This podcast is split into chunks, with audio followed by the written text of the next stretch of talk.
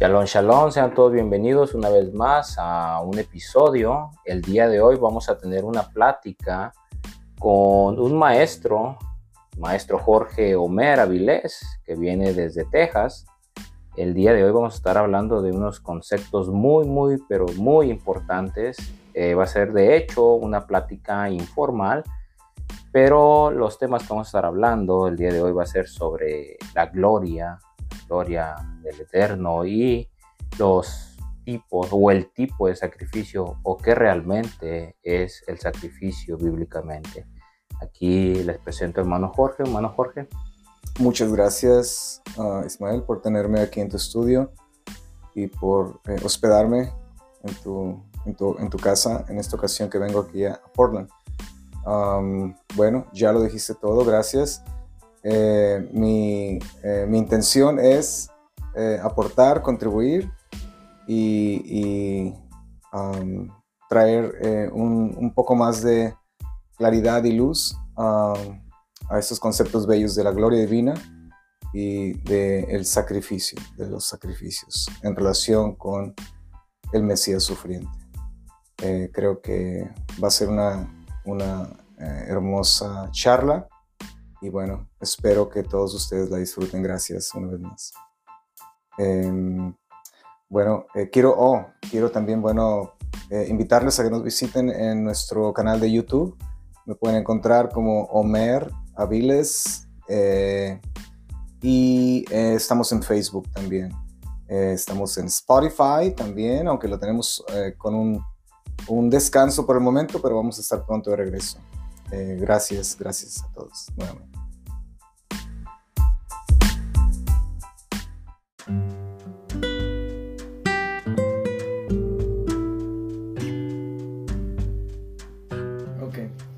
Entonces, por ejemplo, em, hablando de pesado, gloria, ¿no?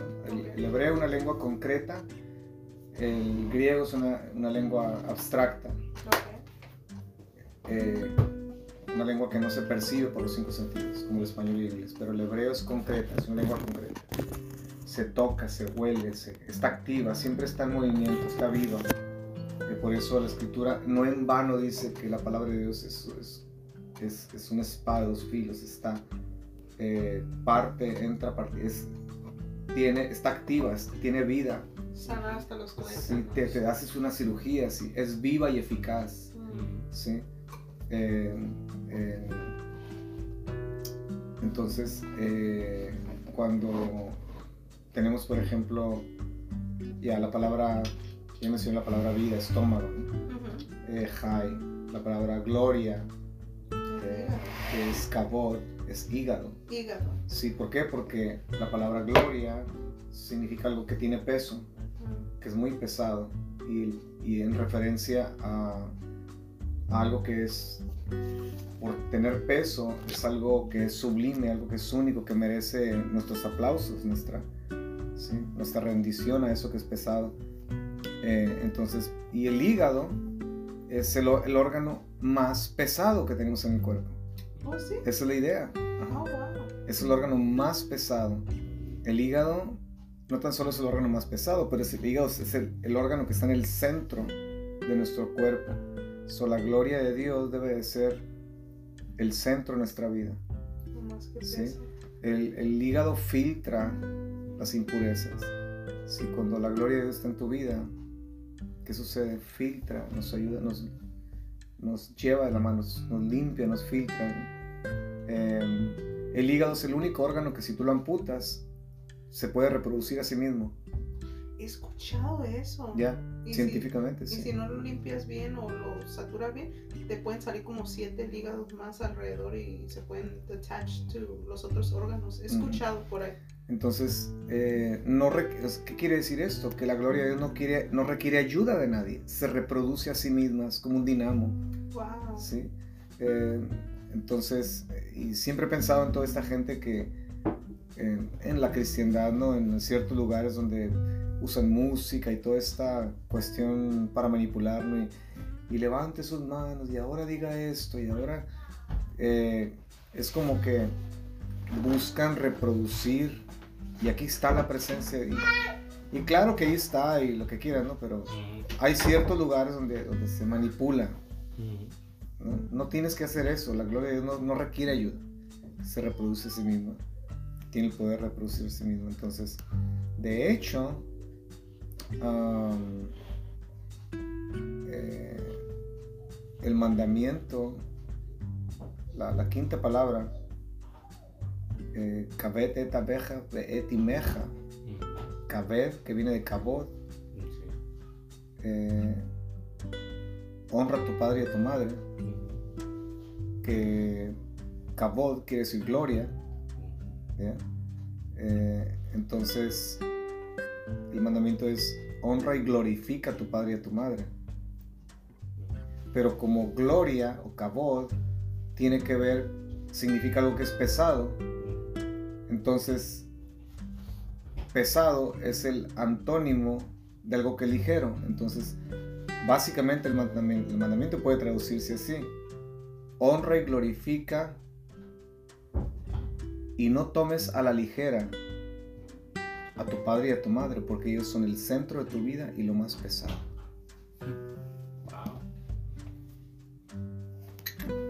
Hasta allá nos vamos. Qué belleza.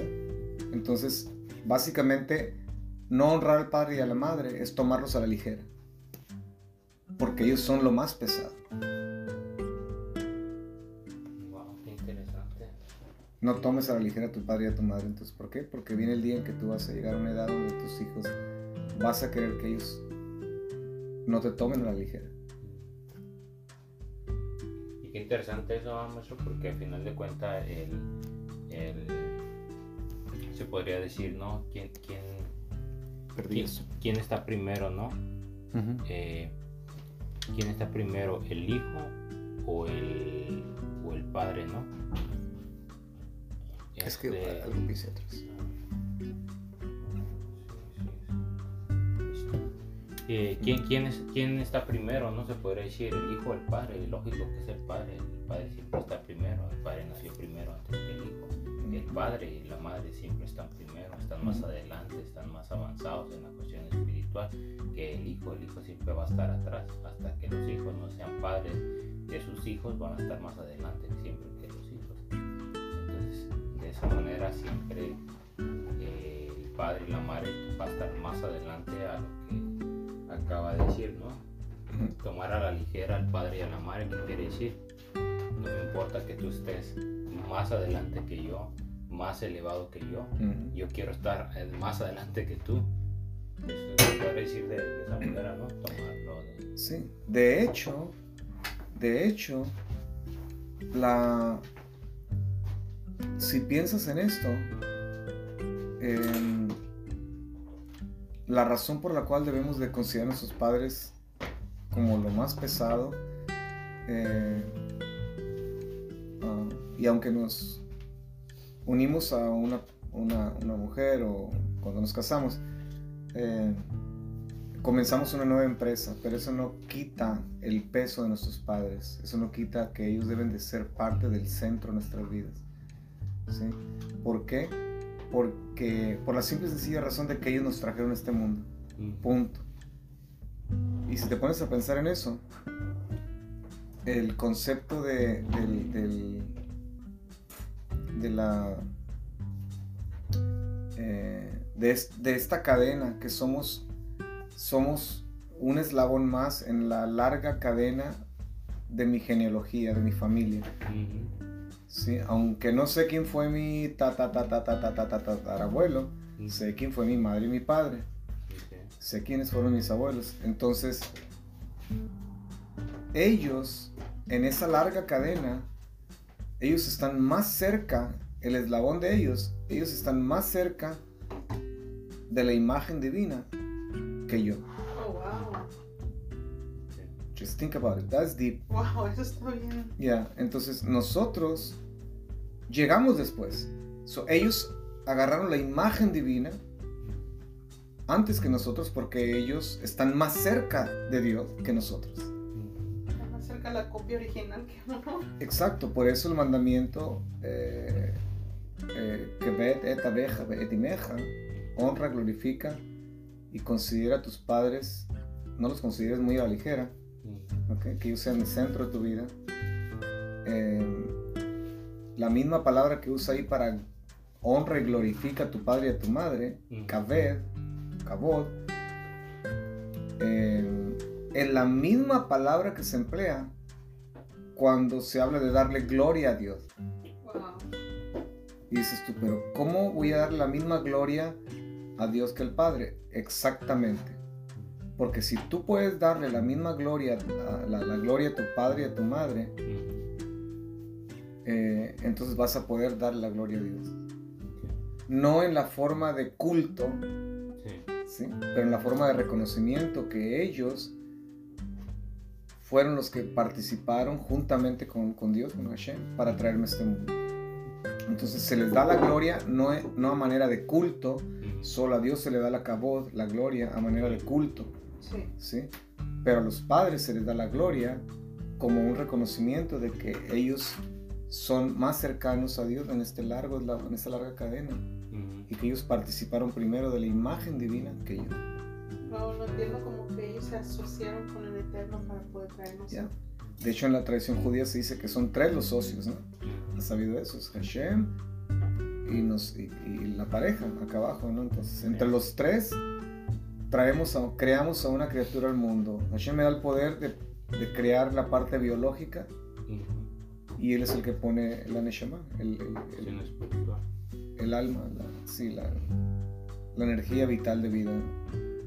So, ya, es bello. Se podría decir entonces, maestro, como usted acaba de decir, que el hebreo, es, el hebreo es más concreto.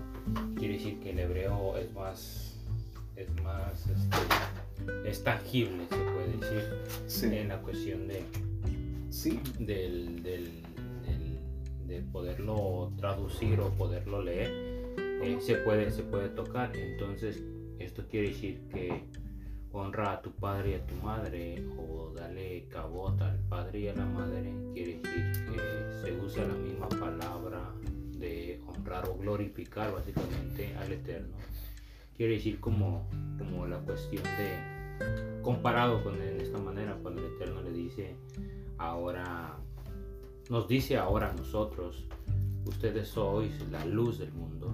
Y sabemos que esa es una cualidad que solamente le pertenece al Eterno, en cuestión de que Él es la luz del mundo. Entonces, aquí en la cuestión de Cabot, el Eterno es capaz de desprenderse por un momento de la gloria solamente le pertenece a él, a nadie más, pero él es capaz de, por un momento de compartir la cabot, la gloria, con el padre y la madre en la cuestión de que es tangible. ¿Por qué? Porque si el ser humano o los hijos, se podría decir, son después que el padre y la madre, y en el hebreo es un poco más tangible, quiere decir que el hijo puede mirar realmente y puede tocar y palpar la gloria. Básicamente puede decir como el padre y la madre es una extensión del el Todopoderoso en la tierra básicamente vaya es un mini dios para los hijos así, como, así como el eterno puso a Moshe como un dios para, para Aarón y para el pueblo. Eh, básicamente eso es lo que viene siendo hoy nuestros padres algo tangible viene siendo la presencia divina humanizada entre el padre y la madre que si nosotros como hijos somos capaces de poderlos mirar, tocar, palpar, oler, agarrar, abrazar, y podemos darle la gloria a nuestros padres porque los podemos mirar a algo que sí miramos como humanamente. Eh, está el dicho, eh, si veo, creo, si no veo, no creo. Entonces, nuestros padres vienen siendo esa extensión divina eh, que el Eterno es capaz de desprenderse en la cuestión de, poderle darle gloria. Entonces quiere decir que si nosotros como hijos podemos darle la gloria a los padres y pasamos la prueba, la, viene siendo como la prueba de fuego para nosotros, se la damos a los padres, quiere decir que ese es el primer paso para poderle darle la gloria verdadera al Eterno, que no podemos mirar, no podemos palpar, no podemos. Exacto. Entonces los padres para nosotros vienen siendo eso. La representación de Dios mismo en la tierra, sí. son los, los que representan y los que dan, le dan continuidad a la, a la creación. Porque los padres crean. O sea, nosotros como padres se nos dio el poder de crear eh, hijos, literalmente. No podemos crear el espíritu de vida porque no somos dioses, pero Dios nos da la habilidad de... ¿Qué es lo que hace el esperma y el óvulo? ¿Ya? Eso es algo, algo que le pertenece no solamente a los creyentes, pero a todos los seres humanos, que sean perversos, sean buenos, sean gente mala o buena. Entonces, eh, eh, y en relación a, la gloria que Dios comparte, es bien interesante porque la Biblia está llena de paradojas, aparentes contradicciones. Cuando el profeta Isaías dice, Dios mismo dice, eh, mm, yo soy Dios y a nadie daré mi gloria. No comparto mi gloria con nadie. Pero a la vez, tú encuentras al bendito, a Yeshua, diciendo, creo que es el, registro de Juan, capítulo 17, si no, mal no recuerdo, donde dice, eh, Padre, eh, yo les he dado la gloria que tú me has dado, la cabot, yo se las he dado a ellos. Oh, wow. ¿Sí? Entonces tienes a, al Mesías haciendo algo que por ejemplo, cuando dice, vosotros sois la luz del mundo, ¿sí? El título luz del mundo eh, eh, solo le pertenece a Dios. ¿ya? Entonces ahora tienes dándole un título que le pertenece a Dios nada más, poniéndolo a, a su gente. Es lo mismo con la gloria. Entonces, obviamente, no, la gloria que Dios tiene, que no comparte, es la gloria que le pertenece a Él como, como, como Dios creador y la alabanza y el culto le pertenecen, los aplausos son para Él. Cuando dice la gloria que Él nos ha dado, no se refiere a, ese aspecto de la gloria divina, porque imagínese una incongruencia que la gente, pues hay que adorar a esta gente, ¿no? Porque tienen la gloria de Dios, ¿no? No, simplemente es el, el único aspecto es que eh, somos representantes de la pesadez, de lo más pesado que existe en el universo. Es la idea. Eso es lo que se nos ha dado. Entonces, eh, ya, por eso que la vida espiritual, mucha gente no comprende lo que es realmente la vida espiritual y pueden pasar 30, 40 años en una congregación y no agarran la idea de que representamos lo más pesado del universo. Eso nos ha sido dado. Y eso es lo que hay que trabajar para comprenderlo, porque si no lo comprendes, no lo vives, si no lo vives, no lo, no lo demuestras. Sí, porque eh, me acuerdo en, lo que pasó cuando el Eterno se presenta en el monte Sinaí cuando va a dar los mandamientos. Eh, dice que la presencia del Eterno descendió, ¿no? Básicamente un pedazo del cielo, el, cielo mismo descendió al Eterno y la presencia, o, eh, en muchas traducciones se puede decir que traducen como la Shekhinah de del Eterno bajó y, que era, era algo así como pesado que, que, ellos no soportaron. No soportaron porque era una presencia muy pesada. Que tan pesada era, o tan, tan poderosa y pesada, se podría decir de esta manera, que el mismo pueblo no soportó y le dijeron a, Moisés, le dijeron, ¿sabes qué? Mejor anda tú, anda tú, porque nosotros, nosotros desfallecemos. Y, y, esa frase, desfallecemos, e, es curioso porque eh, mucha gente puede decir, ah, pues como que se sentían mal, pero literalmente desfallecer es eh, o están muriendo, o murieron algunos, o estaban a punto de morir para que pudieran haber dicho eso, que no soportaron. Un, se podría decir, eh, como dicen por ahí, este, una probadita de la presencia divina.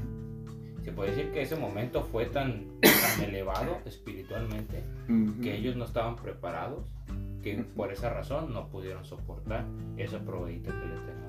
Pues, ya, es interesante porque el, el, Midrash, los comentarios antiguos dicen que cuando Hashem daba, hablaba, el pueblo se le salía el alma, morían, todos morían, Y Hashem los volvía a regresar el alma, ¿no? Volvían a resucitar. Y claro, es un comentario, no está en la, Biblia.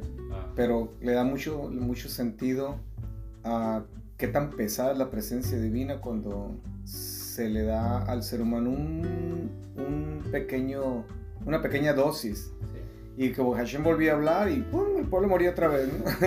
el alma se sale y otra vez Hashem. So, básicamente hay una, eh, de acuerdo al comentario, claro, Sí. eh, si lo vemos de esa, de esa manera, hubo una resurrección múltiple. ¿Me entiendes? Sí. eh, eh, en, en el monte Sinai. Cuando Salomón construyó el templo,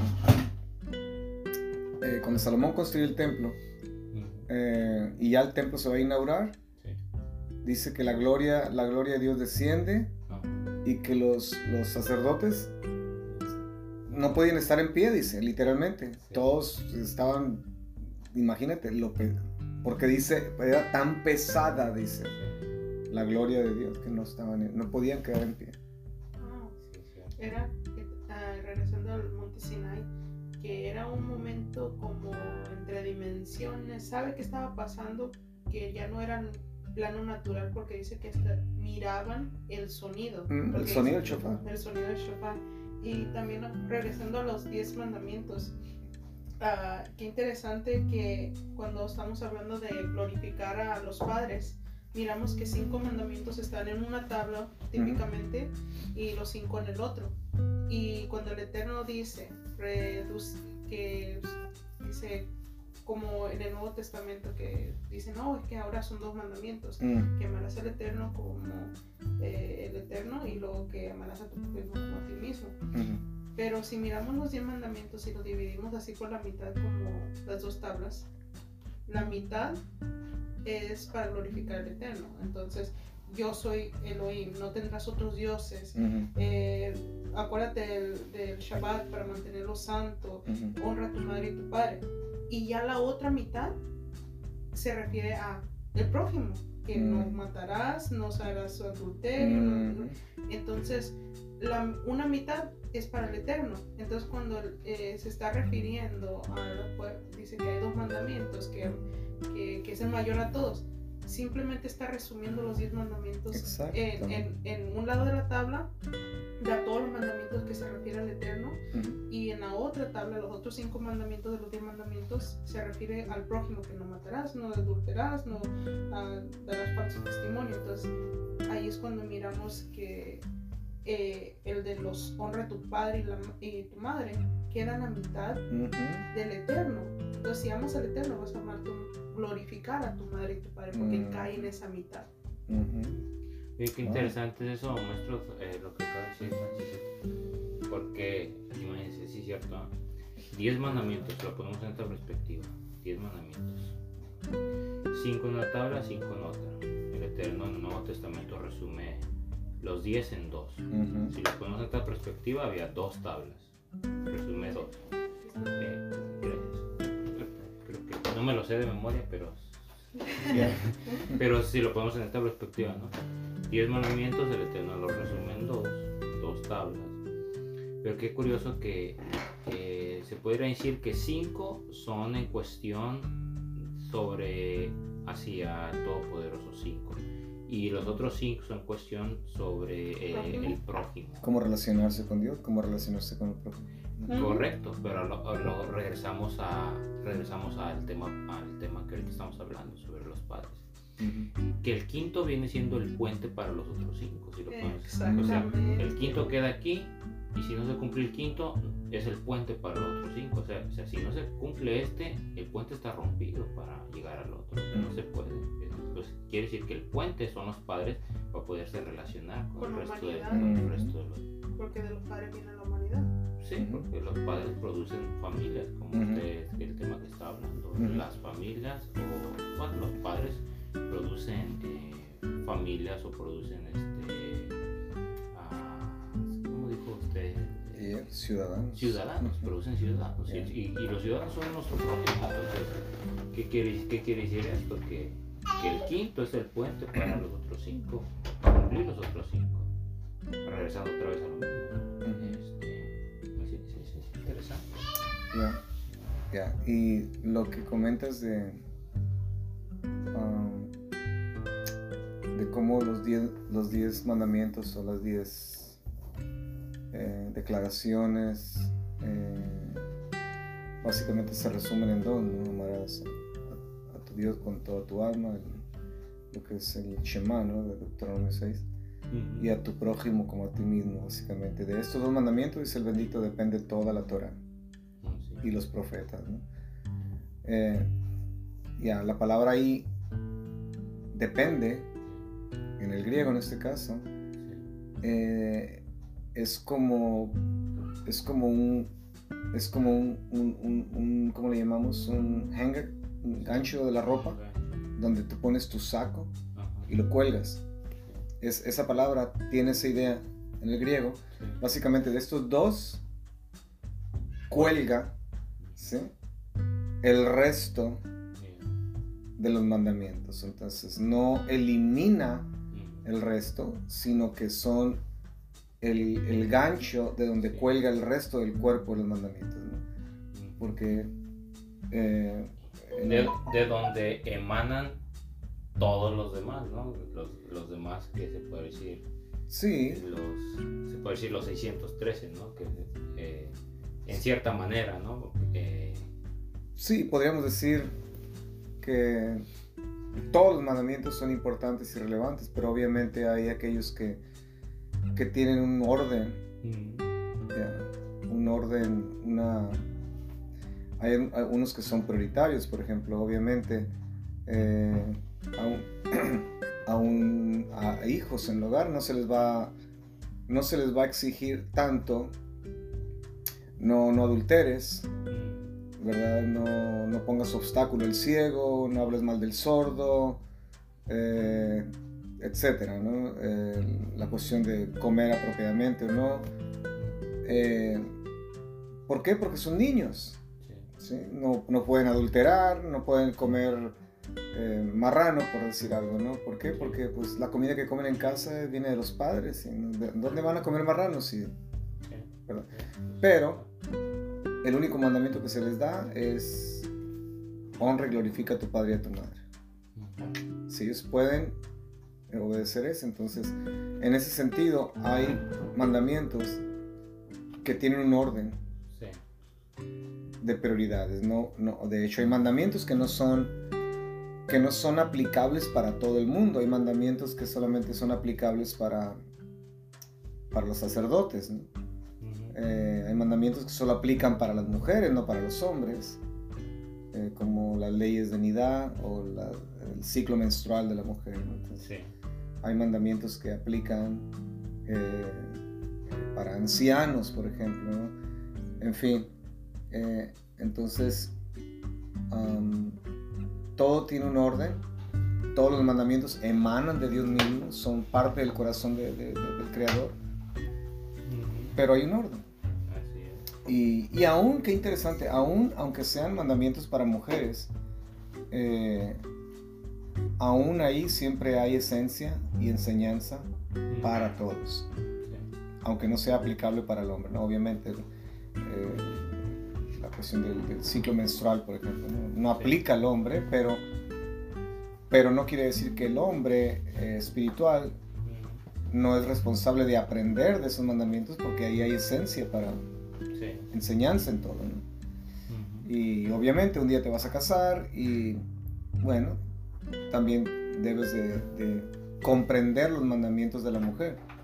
Nunca voy a ser un, un, un- un Cohen, un sumo sacerdote, Ujú. pero debo de aprender de los mandamientos del sumo sacerdote, porque hay esencia también para, para Y, mí. y hablando de eso, maestro, de eh, entonces cómo podría usted eh, eh, explicar el, el texto cuando el Eterno nos dice que vosotros sois eh, Reyes y sacerdotes. reyes y sacerdotes? ¿En qué perspectiva?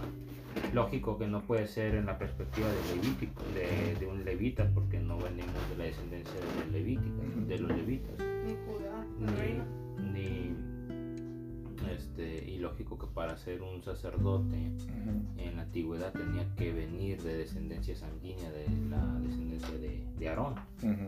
Entonces en qué en qué manera se podría decir hoy en día aplicar ese texto que ahora nosotros somos reyes y sacerdotes porque sabemos que el- el- la cuestión sanguínea del, del reinado venía por la descendencia de Judá y el sacerdocio por la descendencia de Aarón.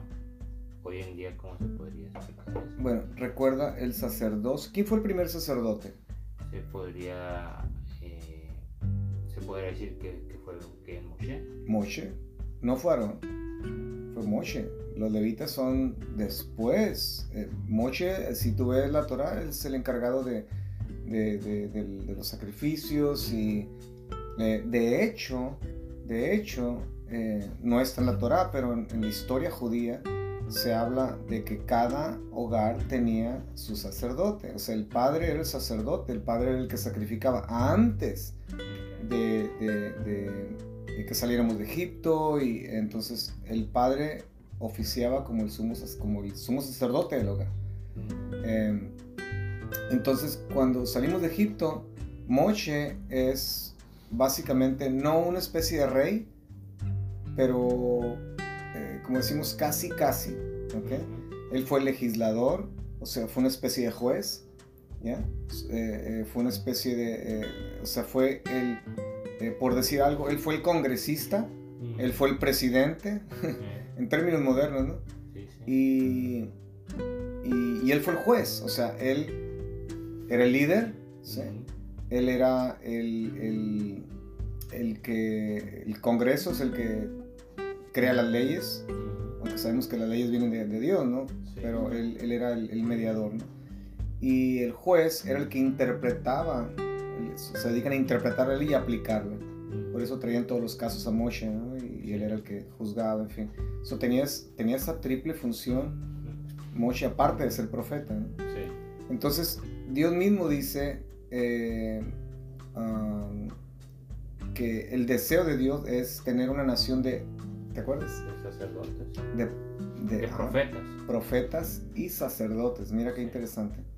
Entonces, ese ha sido el sueño, eh, el ideal para el pueblo de Dios. ¿no? Entonces, eh, cuando tenemos a, al bendito que viene, eh, obviamente el pasaje que dice que somos reyes y sacerdotes, no está hablando de un reinado eh, meramente sanguíneo, genético por la vía de Judá, porque ese pasaje está siendo dicho a judíos y no judíos, a, gente, a judíos y a gentiles.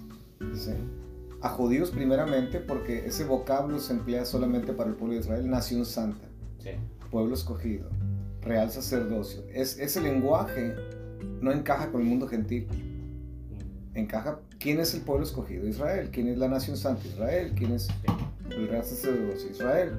Pero cuando tú lees bien a la carta de Kefa o Pedro, sí. te das cuenta que la carta va dirigida a judíos o expatriados, okay, israelitas. Eh, pero también la carta va dirigida al gentil, entonces primeramente el judío, como dice Romanos 1.16, la salvación es primeramente al judío como también al no judío. ¿Sí? Sí. Entonces van ambos de la mano. So, ¿qué tipo de, de, sacerdocio y reinado está hablando Pedro ahí? Obviamente es en base al, al nuevo sacerdocio que hay ahora, que no es conforme al sacerdocio levítico. ¿Sí? El sacerdocio que se nos, se nos eh, presenta no es en el aspecto levítico, que eran los levitas los que se encargaban de los sacrificios, intermediar en la nación y, y de todo, hasta dermatólogos eran, ¿no? Sí, es cierto. Cuando venía la, la, la Saraat, ¿no? La, la sí. llamada lepra. Setenta y tantos diferentes tipos de enfermedades de la piel ¿no? en aquel tiempo. Ellos eran los médicos, dermatólogos y... Hasta inspecciones de casa hacían. Sí, sí, sí, eran inspectores, managers, de todo, ¿no? Eh, guerreros, increíble, había de todo. Entonces, eh, el sacerdocio este es diferente. Nosotros no somos mediadores, no podemos mediar. Entonces, podría, pero, perdón, nuestro podría decir que el sacerdocio es como el sacerdocio que se le dio a Yeshua, que no fue por el orden de Levítico por sí. cuestión sanguínea ni el reinado por el cuestión de tampoco sanguíneo, que él venía de la tribu de, de, de Judá. Sí, y Yeshua lo hizo todo distinto. Sí. ¿Por qué? Porque aún los mismos sabios nos dicen, el Talmud dice que cuando el Mesías venga, él va a ser diferente. Todo lo va a ser diferente. Nos va a enseñar la Torah. Maimónides dice, que Él nos va a enseñar la Torah en, en, en una manera que ni Moshe entendió. Imagínate. Wow. Es por eso que en el tefilín, los, Sí. los eh, cuadros que usamos por ahora, Ajá. viene una letra Shin, la letra Shin con tres brazos, Shaddai, ok, que representa a nuestras tres madres, eh, a nuestros tres padres, perdón, Abraham, Isaac Sí. y Jacob. Y en el, está el cubo de los tefilín, Sí. y al otro extremo, al otro lado, aparece la Shin, pero con cuatro brazos. Esa no existe, No existe. que representa a nuestra madre Sara, Rebeca, Rachel y Lea. ¿no? Entonces, eh, esta es la Shin que existe y esta es la que no existe. ¿Por qué esta Shin está escrita ahí por siglos y siglos? El tefilín ha sido hecha de esta forma. Porque se dice que esta es la, eh, la palabra de Dios que nosotros conocemos hoy. Y esta es la palabra de Dios que aún no conocemos hoy. So, cuando venga el Mesías, la de, la de tres brazos Sí. va a quedar obsoleta, básicamente, entre comillas. Y el Mesías nos va a enseñar la Torah en una forma distinta que no conocemos hoy. Entonces, por eso yo siempre eh, digo, bueno, ¿cómo nos preocupamos por querer aprender todo de una forma perfecta, exacta? Mm. Sí. Un día nos vamos a dar cuenta que mucho de lo que creemos vamos a decir, ay, ay, ay, pues yo pensé que... Me explico. Y vamos a conocer de una forma que jamás nos imaginamos. Si pensamos que hoy conocemos mucho, no, somos unos ignorantes.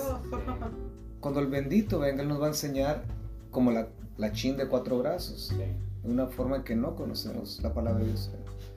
So, entonces, el sacerdocio y el reinado definitivamente no, no es, el reinado no es biológico, no es sanguíneo.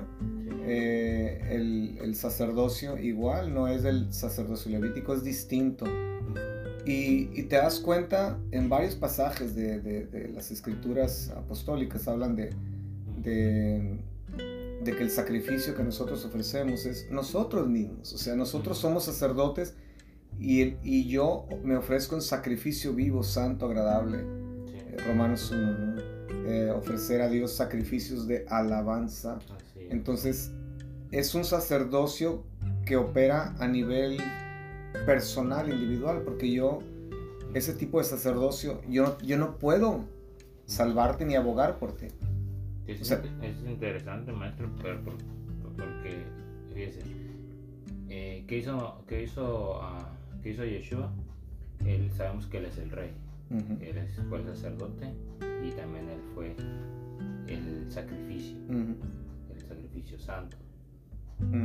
Y, y, y el Eterno, ahora nosotros, así como hace ratito le está diciendo que nos, nos da el privilegio que dice, no, ahora ustedes, yo soy la luz del mundo. Y luego nos dice de- después a nosotros, vosotros sois la luz del mundo. En esta ocasión el Eterno hace las tres, las, las, va en contra de lo natural, porque él no viene de la descendencia levítica, pero sí de la descendencia ah, de, de Judá, por el- donde viene el reinado. Eh, pero va en contra en la cuestión de que él es rey, él es sacerdote, algo contrario a lo natural, que pues ya había sido establecido. Más aparte del mismo, él es el sacrificio y ahora Mm. nosotros nos dice, vosotros o nosotros somos reyes y sacerdotes, ujú. pero también nosotros somos el sacrificio, porque nosotros tenemos que presentarnos, como usted lo acaba de decir, Exacto. Como sacrificio vivo santo. Ujú, Entonces, qué interesante que él tuvo estas cualidades, lo llevó a cabo, pero ahora él nos pide a nosotros seguir sus pasos y nos da el mismo privilegio que él tuvo, ¿no? En la Yeah. del- Y el sacrificio es, es bien simple, pero es tan complejo. Se resume de esta forma. Es la muerte al ego. Es la muerte del ego. Y, eh, y, y bueno, eh, el- si el grano de trigo no cae en la tierra y muere, no lleva fruto. ¿no? Eh, si no tomas el madero y me sigues, no eres digno de mí. Sí, Eh, sí, entonces lo ves vez tras vez, hacer morir los frutos de la carne. Eh, entonces, eh, hacer morir el viejo hombre. Todo, ese es el sacrificio realmente. Y, ah, interesantemente la palabra sacrificio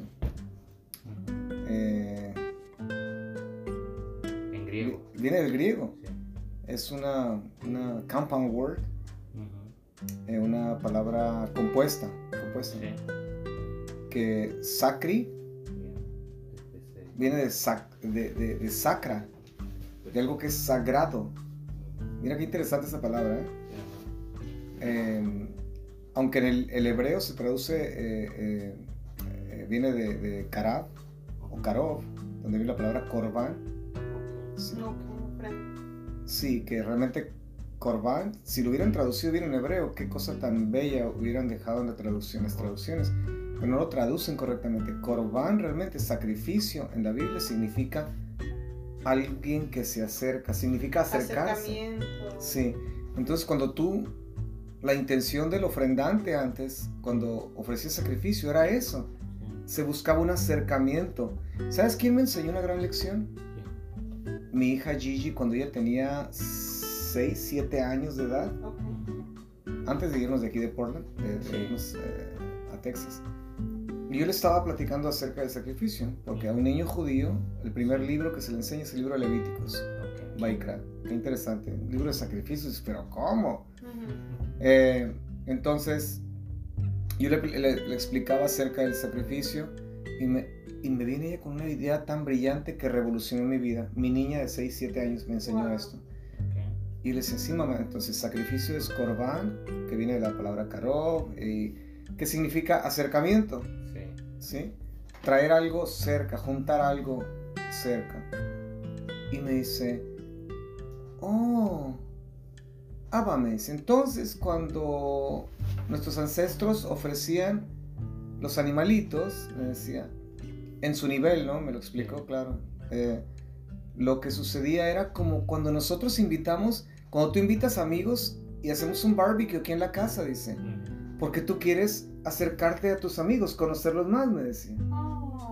¡Wow! Pues yo la abrazo y me, me, me, suelto llorando. Digo, jamás había entendido yo. Lo había visto de esa forma, de ese punto de vista. Y me dio la lección de mi vida, mi hija. Sí le digo, es como cuando hacemos un barbecue y le llamamos a nuestros amigos. Y el barbecue es el, es el pretexto. Sí. ¿Sí?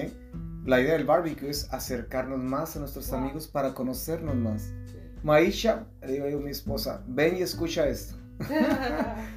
¿Sí? Entonces, la idea del sacrificio es esa. Pero nuestras Biblias español e inglés no se traducen y queda pobre. No mutilaron el, el. Significa, pero queda pobre. Pero aún en griego, mira qué bello aún en griego nos habla mucho porque sacrificio viene de sacro, algo que es sagrado, y ficar, oficio, en griego quiere decir hacer. Wow. So junta el concepto, ¿sí? Hacer algo sagrado, hacer algo santo, y sabemos santo kadosh, la de apartar algo, algo que es distinto, y lo apartas para un uso exclusivo. Edificas viene como de la, también ahí viene la palabra edificar, ¿no? Es posible que del, latín... Algo que es como crear algo. Sí, es posible, exacto, posiblemente. Crear algo sí. Ficar es, es hacer algo, es hacer. Entonces, cuando nosotros decimos, por ejemplo,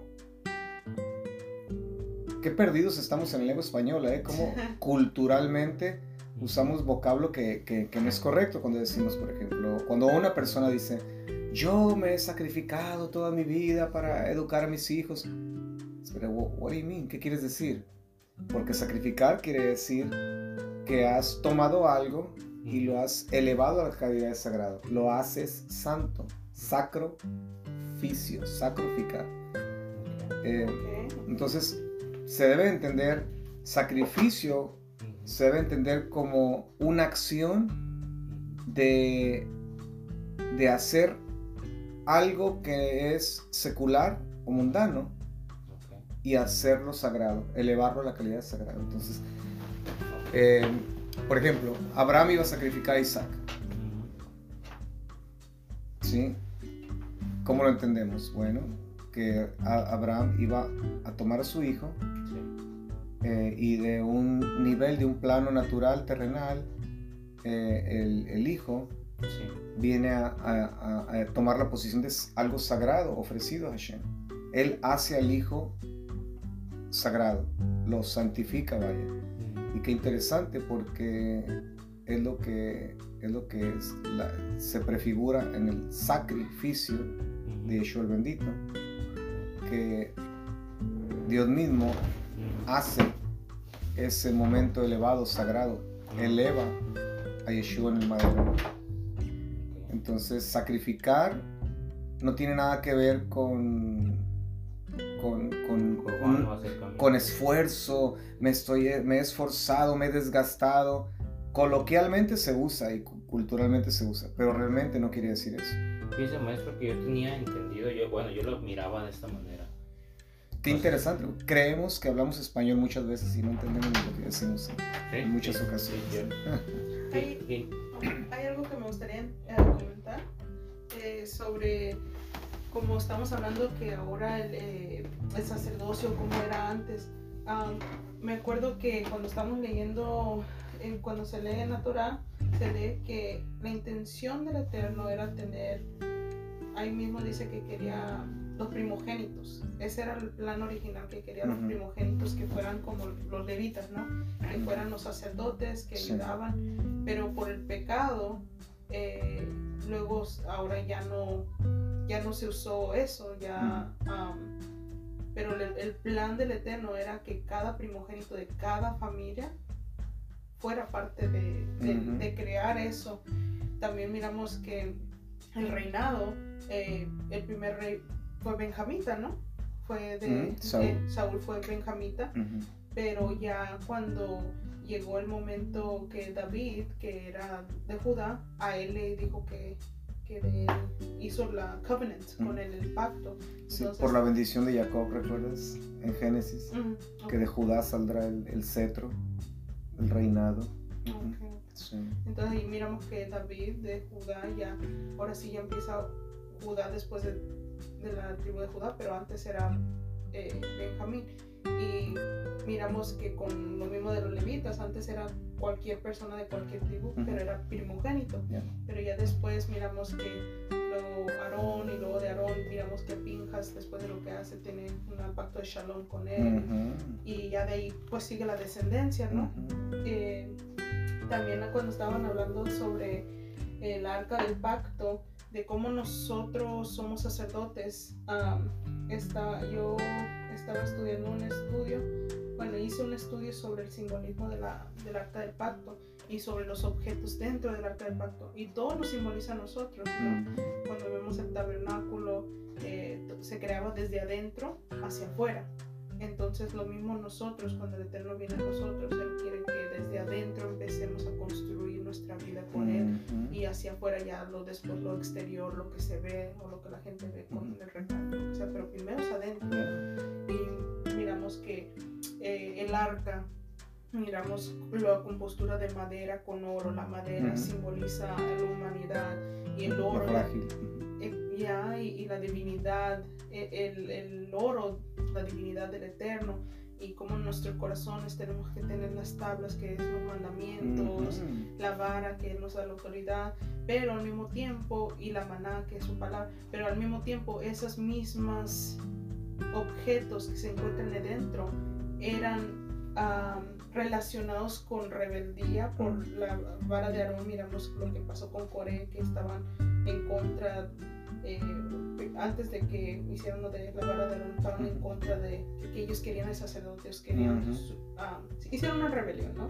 Miramos que el, el maná ¿Por qué el maná fue puesto? Pues porque miramos que la gente se rebelaron, entonces dice, van a ser como testigos contra nosotros, por eso se va a poner esta maná para que se recuerden lo que hicieron, que se quejaron contra el Eterno. Miramos que las tablas, el primer las tablas fueron rotas porque ellos se eh, pusieron el, el, el, becerro. el becerro de oro y la segunda copia fueron la que puesta en la fueron puestas adentro, igualmente para que fueran para recordatorio de ellos.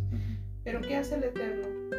Que en Yom Kippur hace que el sacerdote venga una vez al año y ponga su sangre arriba. Entonces, con eso, el Eterno mira que perdona los pecados de su gente. Y nosotros representamos esa arca, la parte de abajo, y Él nos cubre arriba porque el caporete es Él.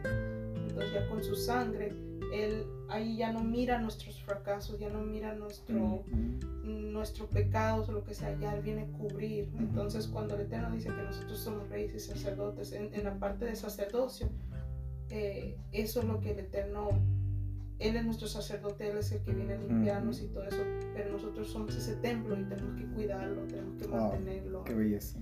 Uh, cuando cuando eh, la palabra eh, eh, Kippur, que viene de kapar, que eh, significa sí quitar, significa varias cosas, ¿no? pero entre ellas significa cubrir también. Entonces, es por eso que la palabra kippah, kippah, eh, viene de capar también. Oh, que, es, que se cubre. Se cubre. Entonces, eh, siempre me, me, me, me, ha cautivado la, la, la predicación de Yohanan, eh, Yohanan Hamadville, eh, cuando él dice, este es el, este es el cordero de Dios. mira qué interesante, no dice que cubre, que quita el pecado. Entonces, básicamente, lo que existió antaño o lo que aún hacemos en el templo, eso solo cubre el pecado una vez al año. Pero este que viene no cubre, este quita, arranca, erradica. Qué belleza. Tengo aquí una nota del estudio que hice eh, pasado, propiciatorio. el propiciatorio era la tapa, en la tapa del cofre sagrado, cual era hecho de oro puro. El nombre en hebreo de esta tapa es caporet, que significa asiento de expiación. En inglés es conocido o traducido como mercy seat, el asiento de misericordia. Esta palabra es un derivado de la palabra capor, que significa cubrir, cancelar y anular. Y la palabra kippur, que significa expiación. Entonces, el propósito de esta, del propiciatorio es el asiento de misericordia que se sienta el Eterno para cubrir, cancelar, anular, expiar el pecado del pueblo. Ah, qué belleza. Déjame hacer un comentario del, lo que comentaste hace un momento acerca de, del, arca, cómo es construida de adentro hacia afuera eh, y cómo como eh, hay madera en medio, madera de acacia, y es, se le pone el oro adentro y el oro afuera. Oh, ¿sí? Entonces la madera quedaba en medio. ¿sí? La madera representa nuestra humanidad y el, como es hecha de adentro hacia afuera, el oro tiene que ver oro adentro y tiene que proyectar oro afuera. ¿sí? Entonces, eh, ¿qué sucede? Bueno, una vez más, otro tipo de, de, nuestra vida como hijos, como seres espirituales humanos. No seres, seres humanos, porque no somos seres humanos, somos seres espirituales humanos. Como si hay oro, aunque, aunque seas madera, algo que proviene de la tierra, ¿sí? el oro de adentro a través de la madera va a proyectar oro hacia afuera. O sea, la gente debe ver oro en nosotros. Cuando, ve, cuando nos ve por fuera, no debe de ver la madera la gente. Sí. ¿Por, qué, ¿Por qué ven oro por fuera? Porque hay oro por dentro. Sí, o sea, de adentro hacia afuera proyectar. Y el templo, el templo, el primer templo de Salomón, tenía unas ventanillas. Eh, en las partes superior. Y lo, lo, que hacía único el estilo de ventana del templo era que los templos paganos o inclusive las casas de la antigüedad eran las ventanas eran construidas anchas por fuera para absorber la luz de afuera y se iban cerrando un poco hacia adentro. Entonces... Porque las paredes eran gruesas, entonces... Entonces eran anchas de afuera y angostas de adentro. Y eso era para que, para que se, eh, sirviera como una especie de, de, receptor de luz solar, o sea, como una especie de embudo. O sea, abierta de afuera, muy ancha y cerrada de adentro. Agarrar luz de afuera, de afuera hacia adentro. Pero las ventanas del templo eran al revés. Wow. Eran anchas de, de adentro, Ajá. ¿Sí? Bien anchas de adentro, grandotas, y se cerraban hacia afuera. ¿sí? ¿Sabes qué significaba eso? El templo nos representa a nosotros también, ¿sí? Que esa es la manera en que nosotros, nosotros no, no estamos buscando luz de fuera, No. no recibimos luz de fuera de, de- de nadie. Nosotros, por ser el templo de Dios, nosotros, nuestra responsabilidad es de adentro hacia afuera. Porque el Eterno es el que nos da la luz por adentro. Exacto. Porque el templo, el arca es, es donde estaba adentro el Eterno. Exacto, entonces, eh, una vez más, lo que hablábamos hoy, ¿no? En la mediodía, Sí. mantén la espiritualidad simple, no te compliques mucho, entra a las profundidades del conocimiento, sí, pero la vida en sí se debe vivir diariamente, simple. No te compliques, porque se- cuando se complica uno, eh, uno ya no brilla la forma que debe de brillar, todo se convierte en conocimiento y en intelecto, que es muy bueno. Sí. eh. Qué, qué interesante que dice eso porque me acuerdo que estaba leyendo una parte, creo que en Corintios, primero de Corintios estaba hablando Pablo, dice que estaba hablando al- a la congregación diciéndoles que, que porque estaba esa, esa, creo que estaba en la discusión que estaban hablando, que yo sé de Pablo, yo sé de este, Mm. yo sé de esta persona, y no, yo sé de Cristo. Ujú. Y, y él estaba agradeciendo al Eterno que, y diciéndole a la gente, yo cuando vine con ustedes, yo no vine con palabras elocuentes, yo no vine con ah, para impresionarlos, dice, Ujú. para no aplacar el Con mensaje". sabiduría humana. Ajá. Porque en esos tiempos venía un filósofo, venían ese, porque en ese tiempo también había esos pastores ah, que, que- o evangelistas que vienen y, querían impresionar a la gente con Sí, sus sí, sí. estatus y, y dice que le quitaba su dinero a las iglesias y todo eso. Entonces había esa, dice yo, y él está diciendo, yo le doy gracias al Eterno. Si yo no vine a ustedes con elocuencia de palabras y todo eso, para que así, eso ayudó para que yo no aplacara el Santo Espíritu, que fuera Él el que obre, que fuera el- Eterno.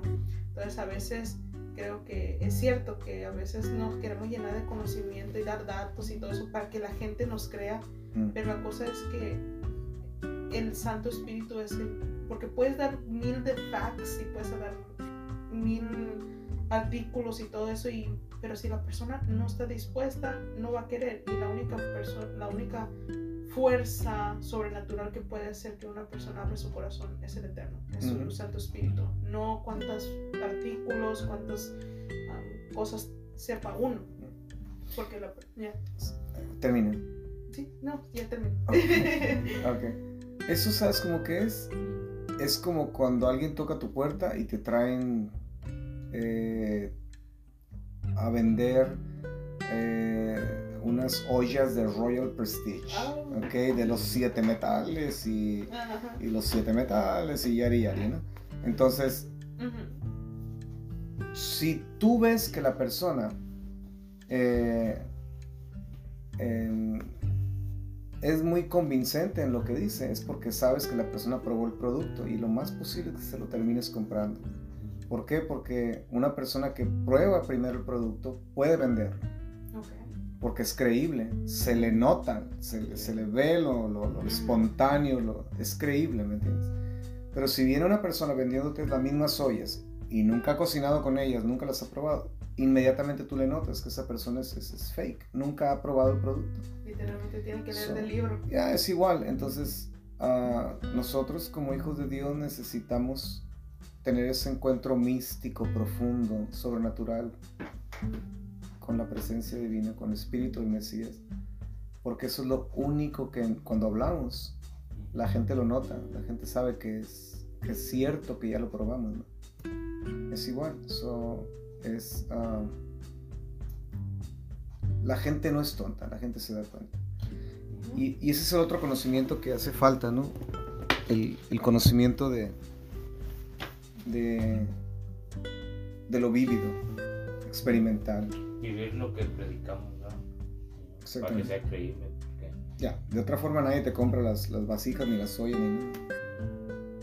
Sí, es como decir, eh, una persona gordita, ¿no? Que viene y te empieza, Te hablo de una dieta, ¿no? y te empieza a decir, oh, fíjate que este Herbalife te va a ayudar para adelgazar. Y resulta que, ¿y tú cuántos años tienes tomándola? No, pues tengo 10 años tomándola. Sí. y ya, entonces, voy a decir, ¿por qué no te ha funcionado a ti? Mm. Entonces, Ah, tengo una historia. Ah, me acuerdo que fuimos a visitar una, a un familiar y ese familiar estaba su hermana de ese familiar ahí. Y, y yo en- no, no estaba tomando soda y no quería soda, quería agua porque me estaba cuidando de que no quería chatarra, ¿no? Ujú. Entonces voy y me dice ese familiar, oh, ¿quieres, ah, ¿quieres tomar soda? Le digo, no, gracias, un agua. Y me da agua. Y, y la hermana de ese familiar eh, pues, ah, se mira bien grande, como de 300 libras, grande. Pero me miró como, como con un poquito envidiosita, ¿no? Pero digo, ok, y, y se me acercó a mí. Y dice, ¿por qué no quieres la soda? Y le digo, pues porque quiero agua. Y dice, pues yo te diría que tomas ah, soda de toronja. Y le digo, oh, sí, ¿y por qué? Y dice, es muy buena para rebajar, dice, quema grasa. Oh my Y le digo, goodness. oh, sí, le digo. Y dice, sí, funciona muy bien. Pero la miras y es como talla 3X, gigante. 300 libras. ¿no? Pero, y me estaba diciendo a mí que, you know, que, que ayuda para rebajar. Y Ajá. digo, "Oh, ok, entonces la soda de toronja, la, la squirts, ayuda para rebajar. Wow, le digo, Sí. qué interesante, le digo, no había oído eso. O quizá ayuda a rebajar eh, eh, eh, el peso a las piernas, ¿verdad? Lo- te baja todo el peso, pero a las piernas, no sé. Ay, El peso del pecado. Ya. Eh, pero mira qué interesante la conversación hasta donde nos fuimos porque empezamos con eh, Abraham. Al principio, ah, no, acerca de, de la lengua hebrea que es concreta y Ah, Sí. la lengua griega que es abstracta. Y bueno, aunque eso no quedó en la grabación, eh, hasta donde nos fuimos eh, en toda esta conversación. Bueno, a mí me gustaría añadir algo, maestro, que, este, me quedé con lo que estamos con lo que usted estaba mencionando, cuando ustedes estaban mencionando sobre de que usted, yo tenía pensado que la palabra de sacrificio, la cuestión de sacrificio, este, eh, se venía de, de, de- bueno, sabemos que viene del griego, ¿no? Este, en cuestión de traducción, pero que viene siendo, bueno, esto es lo que yo tenía pensado, lo que había entendido, que era cuestión de, de como la palabra sacrilegio, sacrificio sí. eh, era como el acto el acto de, de eso a lo, a, a lo que quiere decir la palabra un sacrificio algo que cuesta en cuestión de derramamiento de sangre para alcanzar un nivel pero en cuestión de una deidad pagana porque al final de cuentas fue de como se tradujo del griego que ellos no hacían sacrificios a Elohim al Todopoderoso sino lo hacían para sus dioses Ujú. entonces, en esa misma cuestión, la única equivalencia, la cuestión de Corban era eso, lo que ellos hacían. Ujú. Entonces yo tenía pensado que eso era, era como eh, el sacrificio, era la cuestión de, de, de- de que hubiera un derramamiento de sangre, pero lo único que podían traducir en la equivalencia era a eso. Entonces, porque si lo ponemos en la cuestión de, de Corban, eh, Corban para mí en su traducción correcta Ujú. hace mucho más sentido que incluso el mismo, el, el mismo, la misma palabra, palabra griega que sacrificio. ¿no? Aunque sabemos que, sí, así como usted lo acaba de explicar, es la cuestión de, de, de, de elevarlo como algo espiritual o algo divino. Eh, también hace sentido, pero me hace más sentido la palabra corbán si lo hubieran Ya. traducido Sí. en la cuestión de que Corbán es un acercamiento, porque qué es lo que pasó, bueno, si me remonto a lo que pasó, a lo que estaban hablando también sobre el becerro, eh, O en- los becerros. o los Como becerros, dicen como dicen los comentarios. comentarios, que Sí. eran este, varios becerros en los comentarios, que cuando Moshe va bajando los miran, eh, antes de eso sabemos que eh, el Eterno les había dado una probada de su presencia a todo el pueblo en general, y no nomás al pueblo, sabemos que no nomás estaban las doce tribus, estaba una multitud de gente que había salido de Egipto, que no era de cuestión sanguínea parte del pueblo. Eh, y el Eterno aún así les da una probada de realmente qué es lo que se siente su presencia. Y cuando Moisés baja con las tablas, a lo que conocemos hoy en día, me corrige si, si no estoy en lo correcto, maestro, que las tablas representan a lo que en hebreo se conoce como la ketubá, como el pacto matrimonial o la carta de matrimonio sobre los derechos que los derechos y las obligaciones de un marido hacia a su esposa que van a tener entonces, el, el, pueblo de Israel ya había dicho anteriormente en Ashebe Nishman, lo que estaba hablando el día de ayer en la predicación, ya habían aceptado sin saber qué es lo que iban a, cumplir. Cuando dan el sí al novio, es en la perspectiva hebraica, o en el pueblo hebreo sabemos que una persona que se compromete automáticamente se considera ya casado. Y la incluso mm, el, la paga o se podría decir el castigo de una persona ya comprometida aunque no hayan consumado el matrimonio quiere decir que si falla tanto uno como otro la pena es la muerte en final de cuentas entonces, el pueblo de Israel, sabiendo ese concepto, ya había aceptado y había dicho que sí, entonces quiere decir que ya se había comprometido hacia el Eterno sin saber qué es lo que el Eterno les tenía en esos mandamientos o las diez declaraciones. Eh, Moshe baja del monte Sinaí, mira que sabemos que el Eterno en los mandamientos que posteriormente el Eterno está dando y legislando en el desierto, eh, uno de esos mandamientos eh, es la cuestión de la idolatría. Mm. E incluso están los diez mandamientos sobre la idolatría. Y sabemos que el Eterno la idolatría la considera como como si fuera una adulterio. Adulterio. adulterio. Entonces, ¿qué quiere decir? Que ellos estaban adulterando con uno o con más becerros, estaban rompiendo el pacto matrimonial eh, y, lo más triste de todo es que, déjame usar la expresión occidental, estaban en la luna de miel. Estaban en la luna de miel, como decimos por acá, ¿no? Sí. Eh, fue una, una traición totalmente... Eh, descarada. Totalmente abierta, descarada. Ya. Y Moshe baja y el Eterno, antes de que Moshe bajara, el Eterno le dice, ve. Y le dice, que tu pueblo, le dice a Moshe, ya no es su pueblo. El Eterno sabía lo que estaba pasando. El Eterno cuando le dice a Moshe, que tu pueblo, en ese momento el Eterno estaba diciendo, ellos ya no son mi novia. Ellos ya no es mi prometida. Ya no es mía. Era mía cuando la saqué y, me, y, estábamos en el proceso de coqueteo y me aceptaron. Ahora ellos ya no son míos. Ellos comunicaron. Yo la despido, como dice aquí.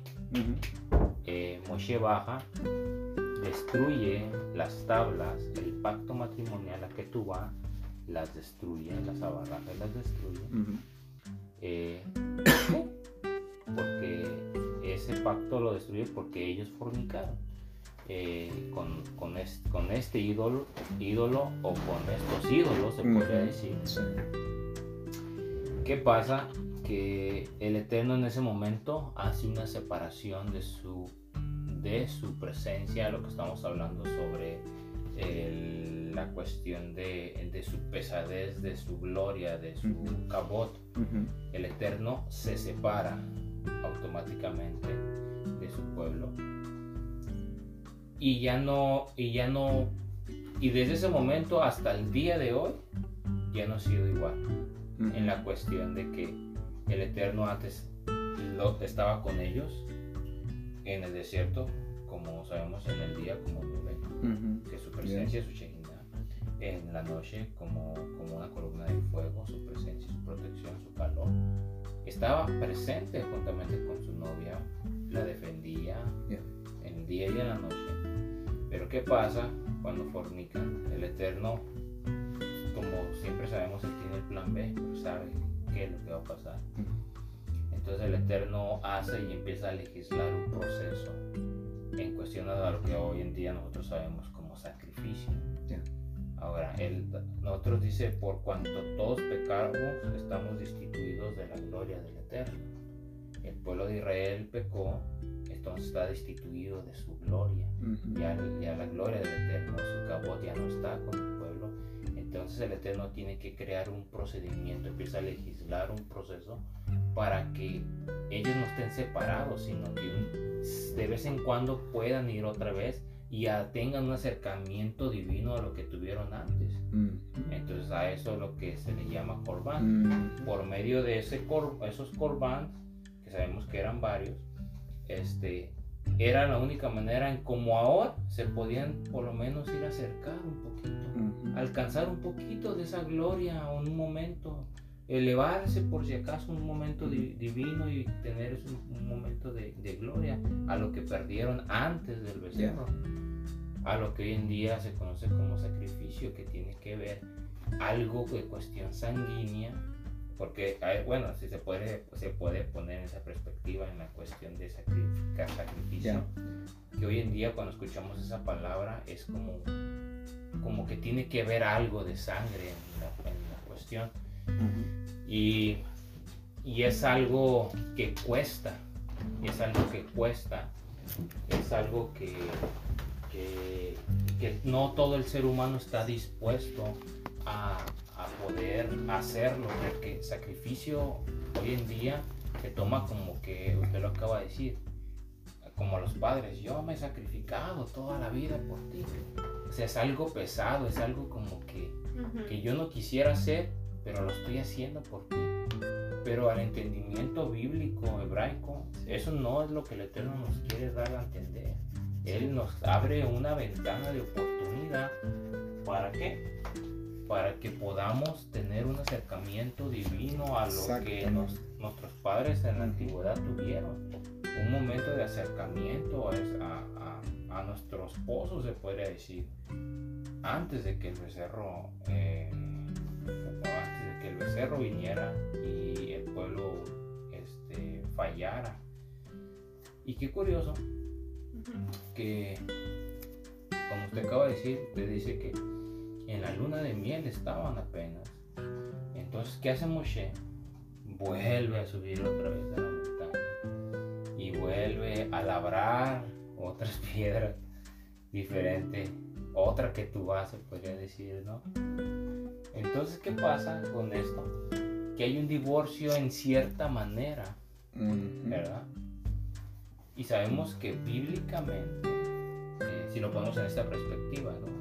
Corrige si no estoy, si, si acaso no estoy, diría como dice usted, hasta, hasta, hasta ahorita no he encontrado ninguna herejía.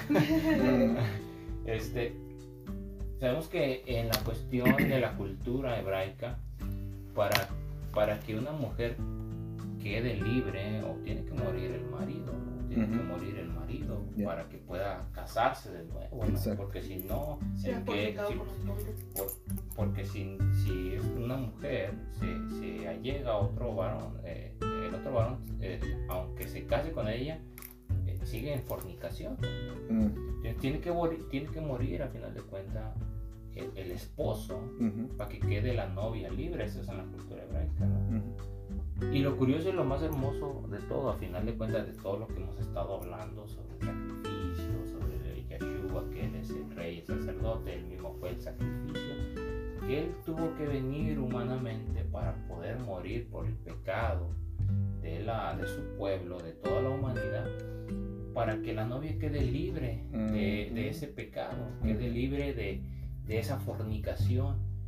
Y lo curioso es que, y lo más hermoso de todo esto, que eh, Yeshua muere, pero resucita. Y cuando resucita, a final de cuentas, ¿quién es? Muere, la mujer queda libre del pecado y Él resucita para que ahora sea un esposo elegible para la nueva novia que acaba de quedar libre, ¿no? Y es lo más hermoso de todo, que, que a final de cuentas Él hizo el sacrificio, dice el sacrificio, eh, el sacrificio más elevado, más puro, que ahora ya no se tiene que matar un cordero para tener un acercamiento hoy en día a lo que es la palabra corbán. ¿Por qué?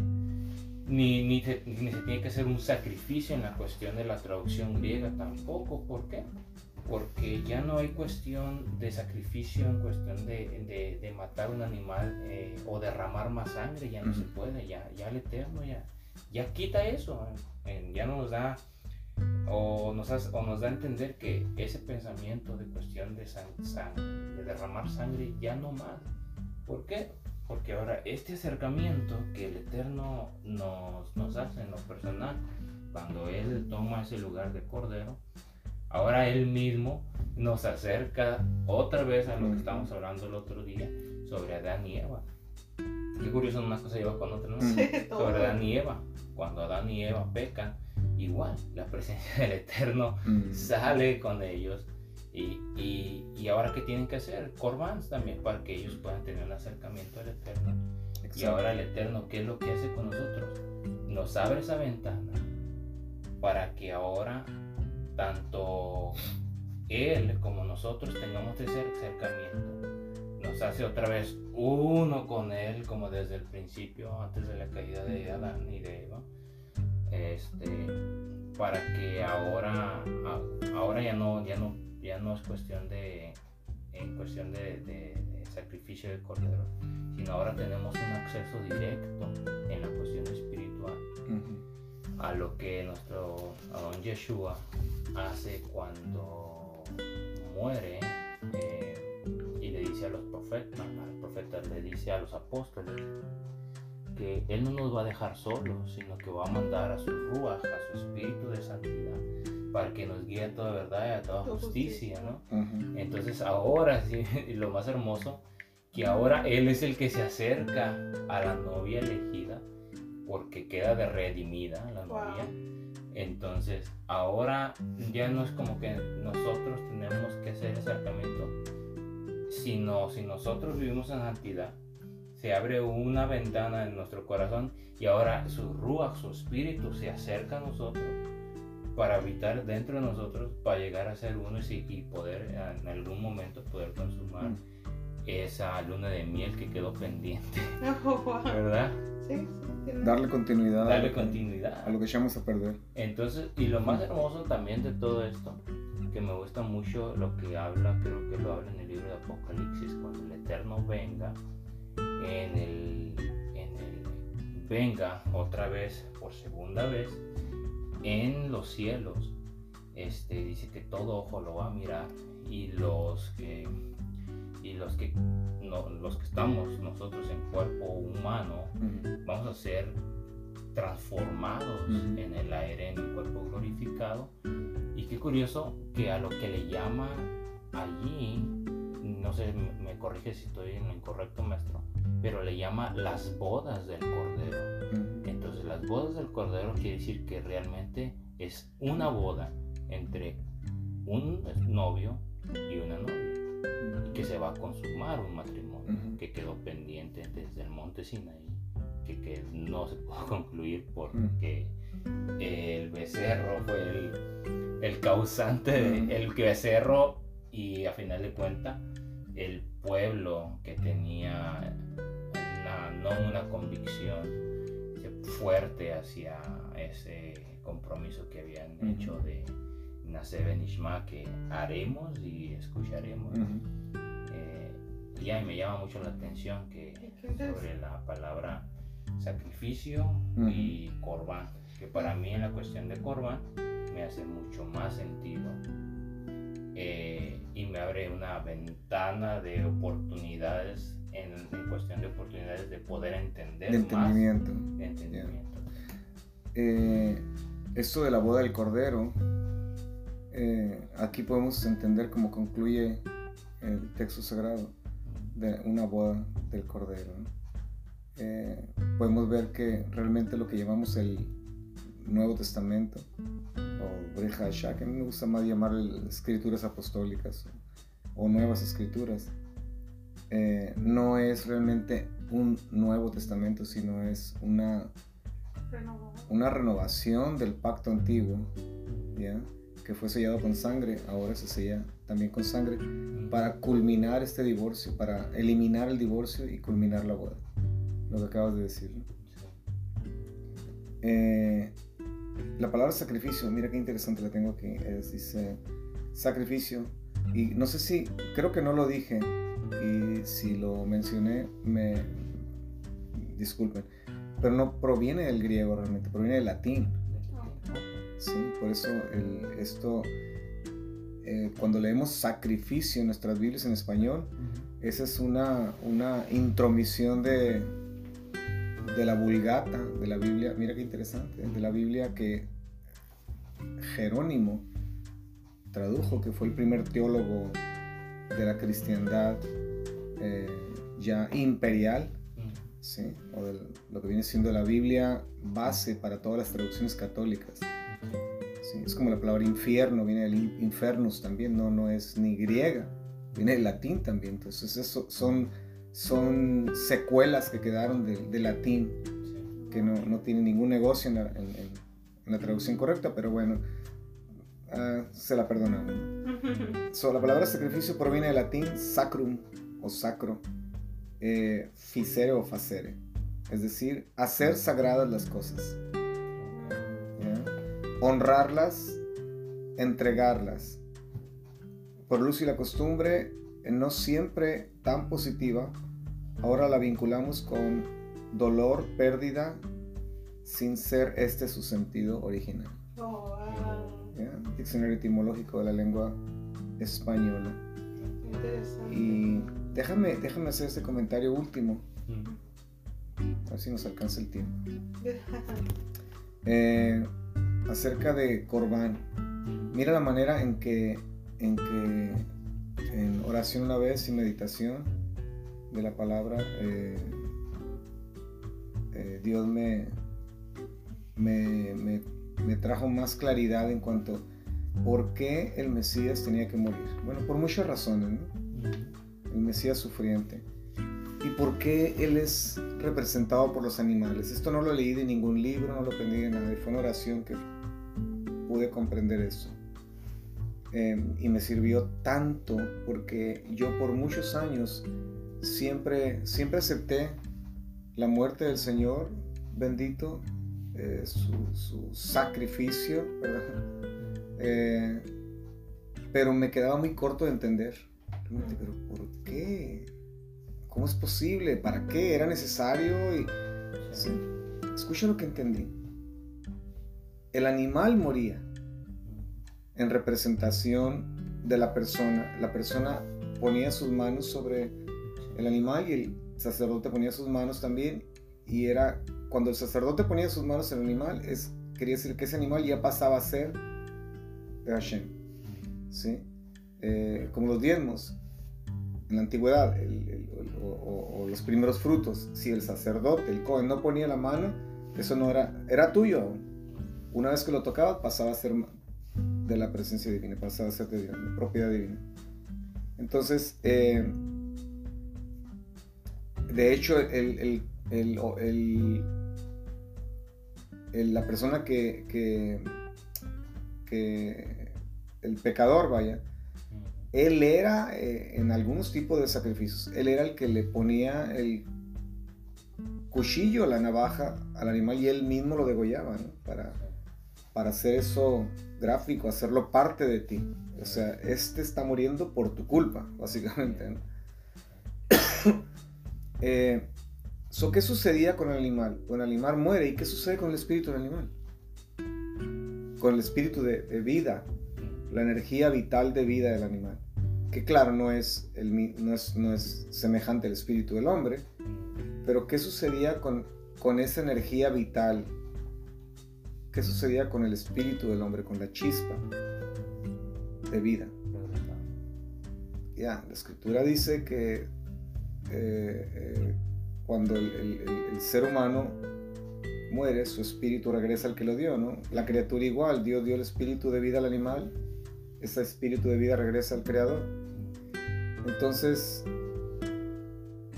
el animal moría en representación del, del, del ofrendante, del pecador, y el espíritu ascendía como ascendía como no tan solamente como un resultado de mi pecado, pero ascendía y eso me representaba a mí. Me representaba a mí y era como una voz, llamémosle en los cielos, que decía, estoy aquí para representar a aquel de abajo. Yo soy, he sido inocente, vaya. Es, como creando una especie de midrash, ¿no? Pero es la forma en que lo puedo explicar. Sí. So, cuando Yeshua el bendito viene, ¿ya?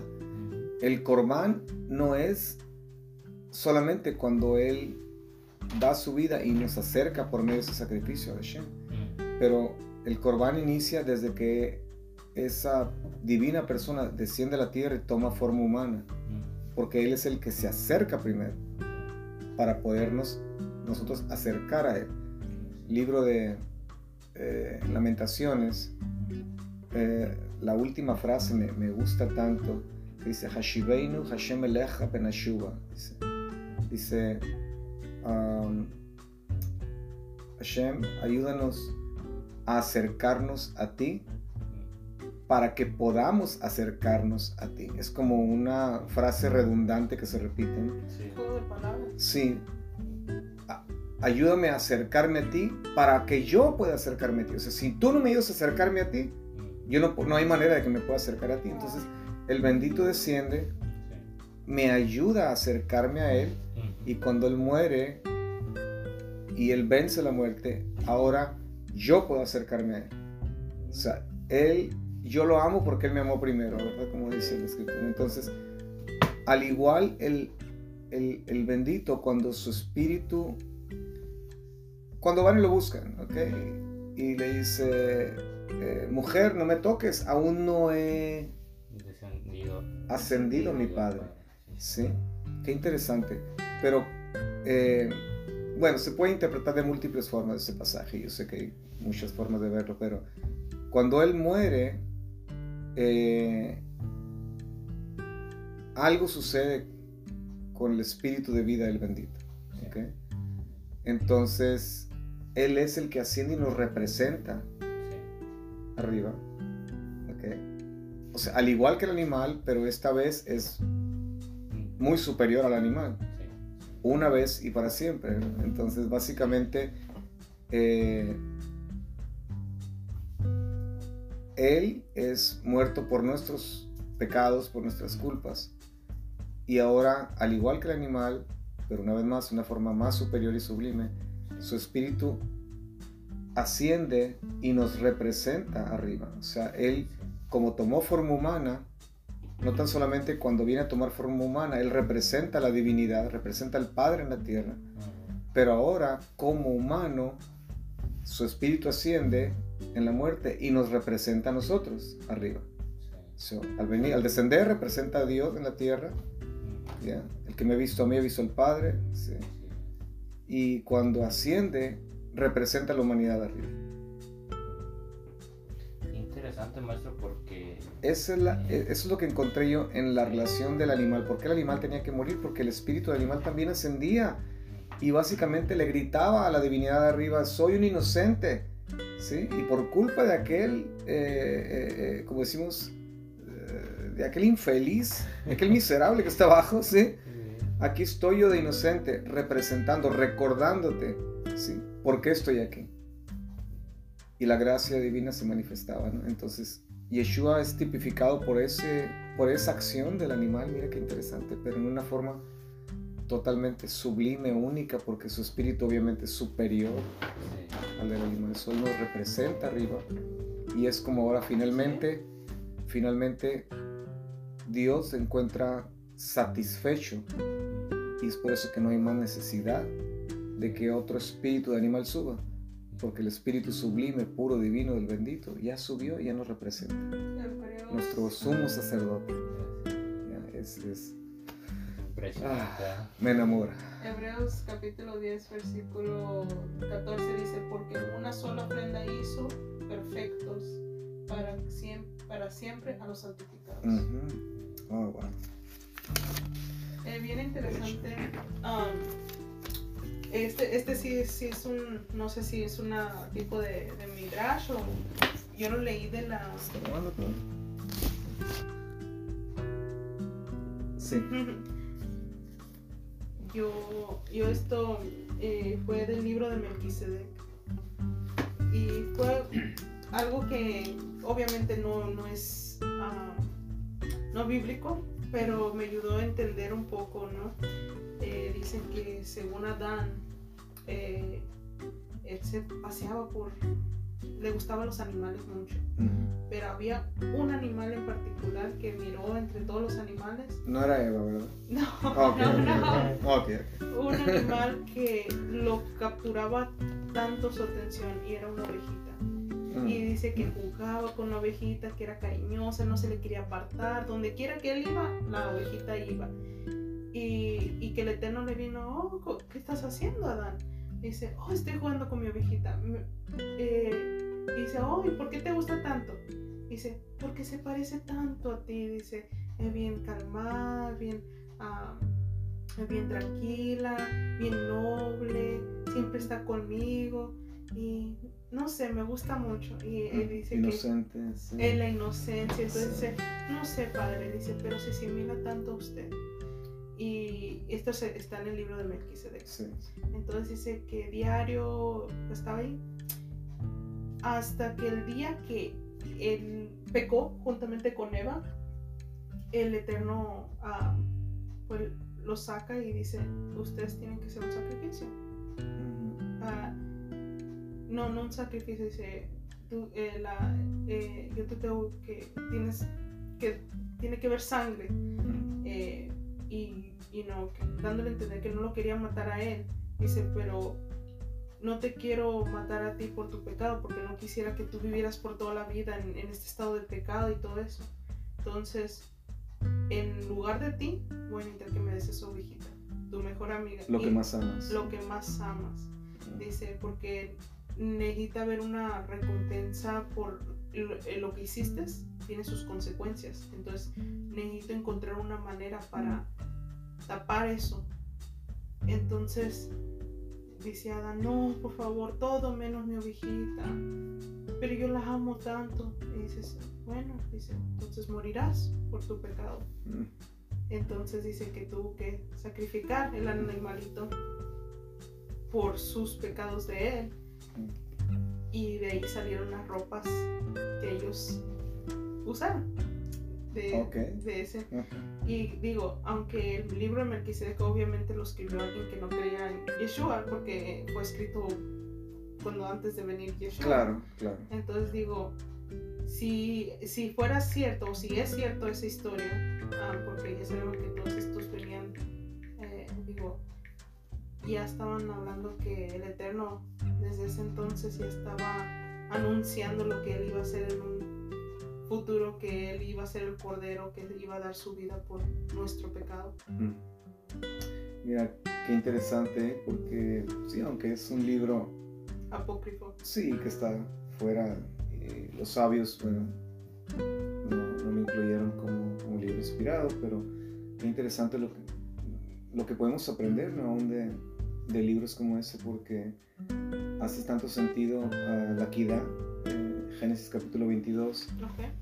Donde eh, Abraham vino, está, toma Isaac y el mandamiento que Hashem le da dice, toma ahora tu hijo, tu único Isaac, a quien amas, y vete a tierra de Moria, de Moriah, o Mor- Moría, y ofrécelo ahí en holocausto. Que bueno, la palabra holocausto también aquí es un poco ah, pobre, que es un olá, ok, en el hebreo olá, que es un sacrificio total, se quema todo.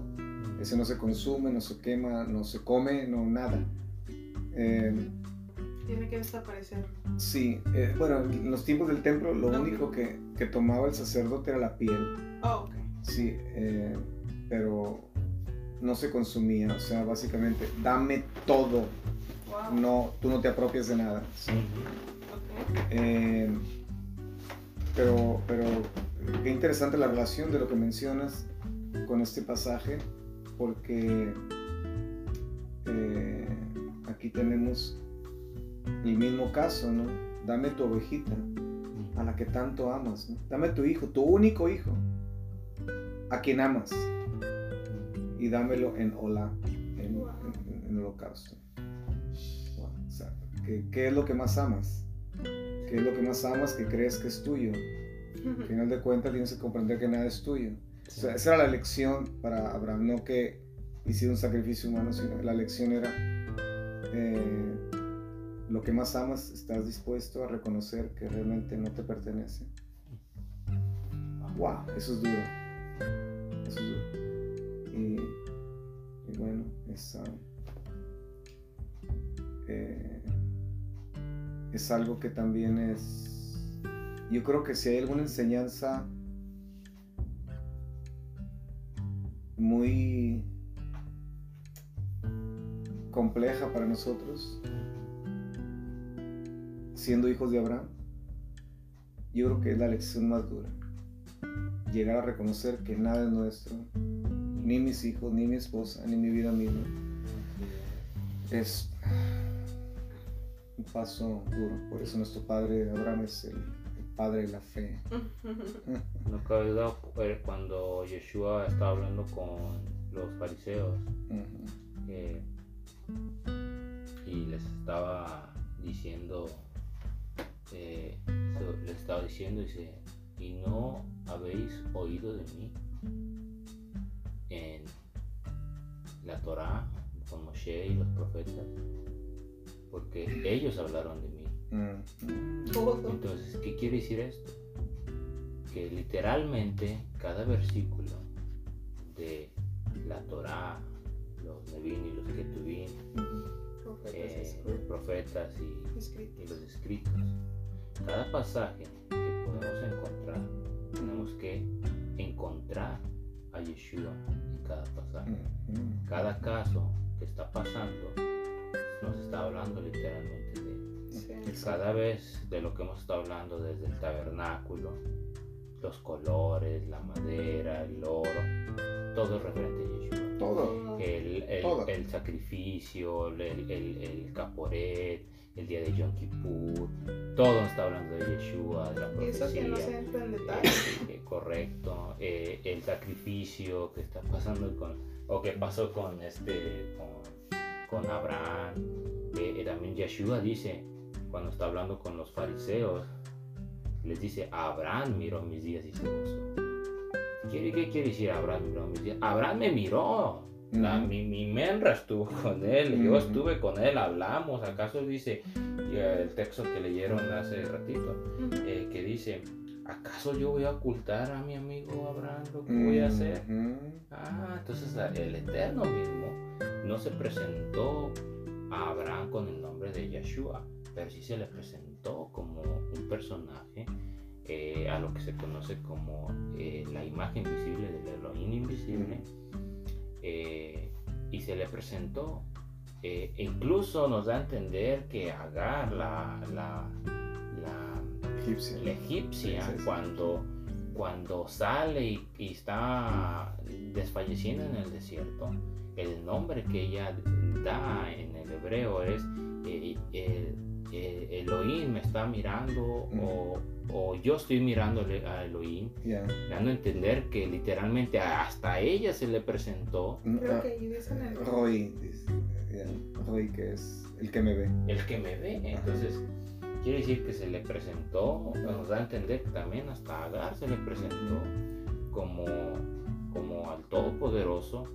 No se le presentó, lógico, con el nombre de, de Yeshua, porque al Mm. final de cuentas todavía no venía a cumplir su propósito, porque sabemos que en el nombre está el propósito. Sí. Hasta que viene en forma corpórea, el, el ángel le dice a Miriam, que se tradujo como María, que su nombre sería Yeshua, porque en el nombre está el propósito ujú. Ah. La misión. de la misión, de, de lo que iba a hacer, ¿no? De a lo que estamos hablando, de redimir a su pueblo. Y es interesante sobre cómo cada pasaje que miramos en el, a lo que se le llama el Viejo Testamento, miramos a Yeshua. Yeshua, Oh. Yeshua, Yeshua, Yeshua. Cada letra. Cada letra. Cada línea. Sí, correcto. Y- Lo miramos Yeah. una y una y una y una. Pero no nos damos cuenta por qué. Porque el- también el Eterno, no sé, pero corrígame si fue eh, Yeshua mismo que nos dice, es, o fue uno de los apóstoles que dice, escudriñar las escrituras porque os, os parece que en ellas encontraréis la vida eterna. fue el bendito que. Entonces, ¿y qué es escudriñar las escrituras? No es leer las escrituras, es escudriñar, indagar, preguntar, meternos a las profundidades, porque ahí está la vida eterna. Y cuando, y lo curioso, lo más curioso de, de esto, que cuando nuestro don Yeshua dice esta frase, escudriñar las escrituras, porque os parece que en ellas encontrarás la vida eterna. Literalmente, cuando él dijo esto, en este momento, en ese momento preciso, ni siquiera existía el Brit Hadashah, el Nuevo Testamento. Ya. Entonces, ¿qué quiere decir? Las únicas escrituras que había, Tanaj. Las únicas escrituras que había al alcance era el Viejo Testamento, Ujú. el Tanaj. Entonces, ¿qué quiere decir? Que él mismo dice que en el Tanaj se habla de él, que en el Tanaj suficiente para encontrar la vida eterna. Sí, en pocas palabras, no ignores el Tanaj, el llamado Antiguo Testamento. Entre más lo escudriñas, más encuentras de mí. Correcto. Entre más lo escudriñas, o sea, esa es la base y el fundamento. Escudriña ahí y vas a poder entender acá. Sí. Sí, Tanaj es, o el Antiguo Testamento es, es eh, el jardín, es como lo pongo. Y el, el- el Nuevo Testamento, las escrituras apostólicas, son las flores. ¿Para qué quieres un jardín sin flores? ¿Para qué quieres flores sin jardín? ¿Ya? El, el Talmud da una cita bien interesante. Talmud dice que todo lo escrito apunta al Mesías. De hecho, va más allá, dicen los sabios. Cada letra, el único propósito de la Torah y cada letra de la Torah va dirigida al Mashiach, dice, al Mesías. Y mira, qué interesante, porque Yeshua mismo dice, escudriñar Sí. las escrituras porque ellas hablan de mí. Luego dice, no pasará una yud, Ajá. traducido una j, ¿no? En Sí. español. Ni una tilde. La tilde es la tagín. Tagín se llaman las coronitas, decoraciones que trae la Torah, Sí. las letras hebreas. Sí. So, ni aún ni la... O sea, todo eso contiene información. No pasará nada de eso sin que todo se cumpla lo que está escrito de mí, obviamente. ¿no? Entonces, básicamente, lo que está en el Talmud eh, era algo que bien se conocía y Yeshua simplemente repite algo que se conocía bien, que cuando el Mesías venga, Sí. o sea, vamos a reconocerlo porque él está representado aún en las decoraciones de las letras hebreas, en cada letra, en cada línea, en cada punto. Todo habla de mí. Y Yeshua mismo lo dice, escudriñar. Y ese es un mandato, ¿eh? Escudriñar, de donde viene la palabra drash, drash, eh, de midrash.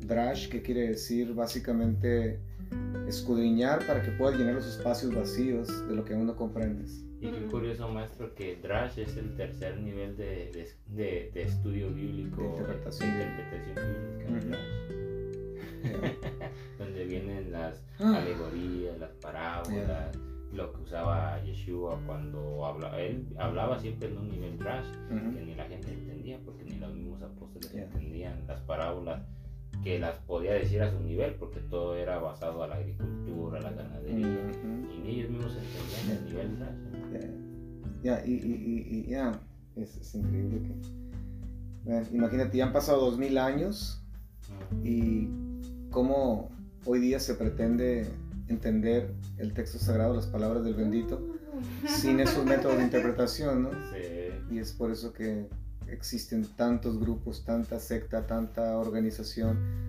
eh, ¿cuántos? 47 creo que sí ya llega, 46 mil eh, diferentes Denominaciones. denominaciones, grupos, sectas, abominaciones y de todo, ¿no?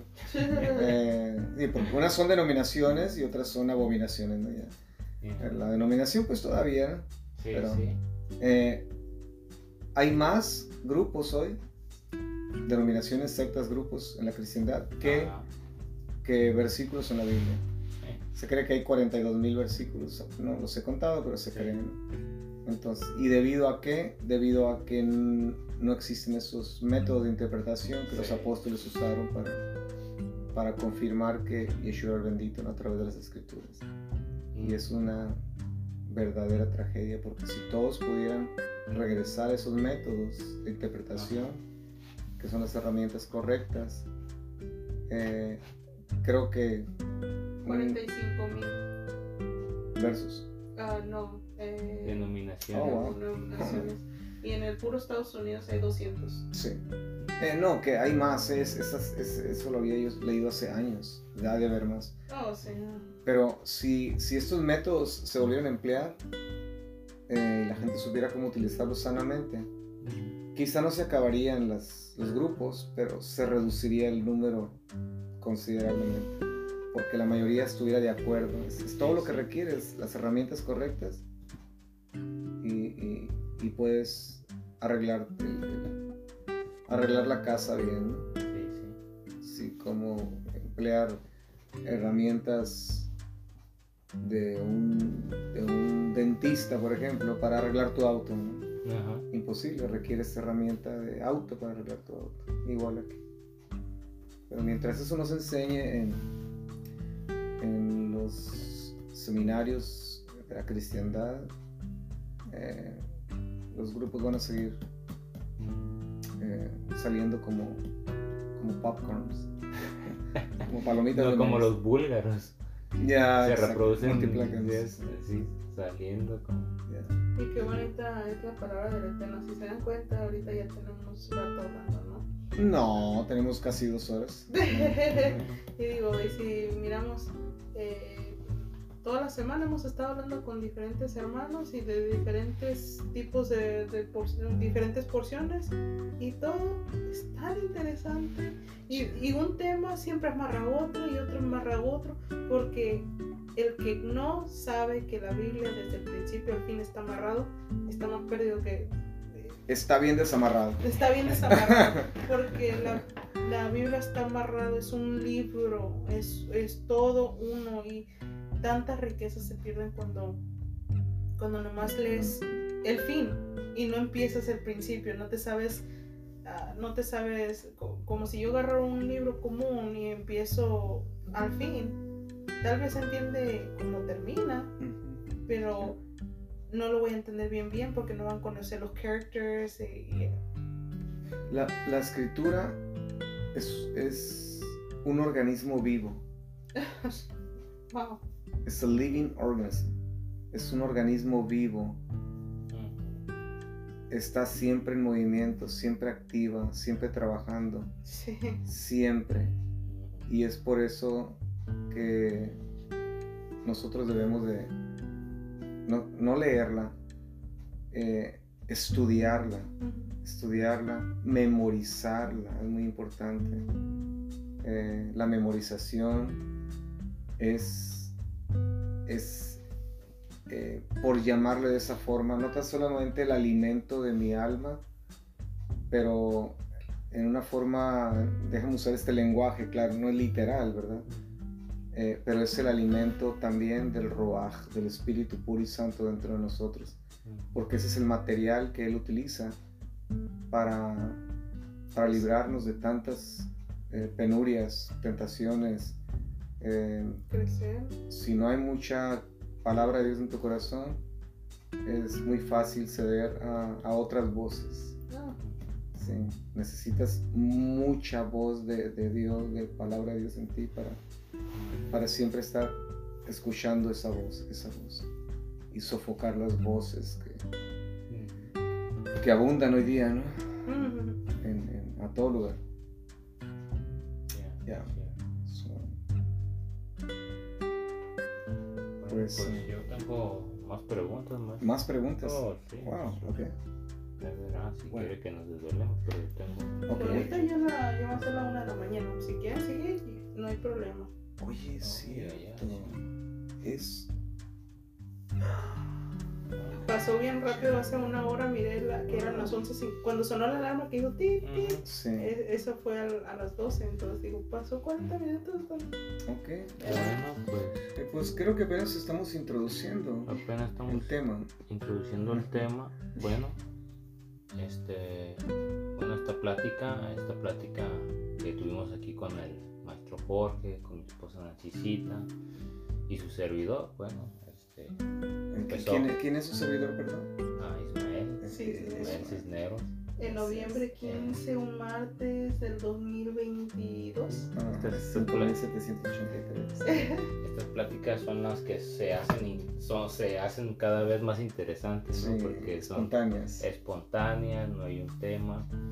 Este, y bueno, ahí es donde el Eterno empieza a poner en práctica, ¿no? Se podría decir lo que uno ha recibido por gracia, ¿no? Mm. De su palabra.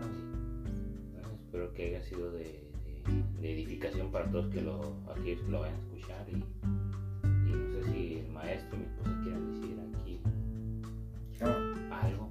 bueno, eh, si el audio va a circular en los medios, eh, las redes o, ah, eh, y ha sido útil para, para vos, bueno, eh, reenvíalo. reenvíalo y, y esperemos que sea útil, útil para las personas oyentes. A mí me gustan mucho estos tipos de pláticas porque uno a veces se cree el saberlo todo, el que, Mm. el que no, ya no aprende más. Pero qué hermoso, por eso el Eterno nos, nos dice que nos congreguemos, que nos amonesta, you know, miramos en la Biblia que es bonito congregarnos y hablar de su palabra porque no vamos limando, miramos que siempre se aprende de cada persona y cosas que mi esposo, yo vivo con él, es- y cada rato estamos hablando de la palabra, pero aún en esta plática eh, hubo cosas que él mencionó que yo no sabía y, y- o me dio a entender cosas que tal vez yo la tenía de otro entendimiento. Y la palabra no, no es de un solo entendimiento, Sí. es una infinidad de entendimientos y que hace que se haga súper dulce, es pura miel, es puro delicioso. Entonces, espero que los que lo escuchen lo hayan disfrutado igual que nosotros. Oh, sí. Bello.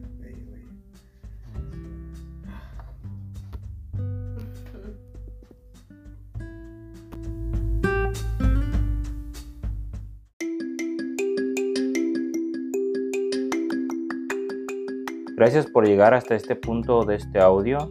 Que el Eterno te bendiga y te guarde. Que el Eterno haga su rostro resplandecer sobre ti y te muestre su favor. Que el Eterno levante su rostro hacia ti y te dé shalom.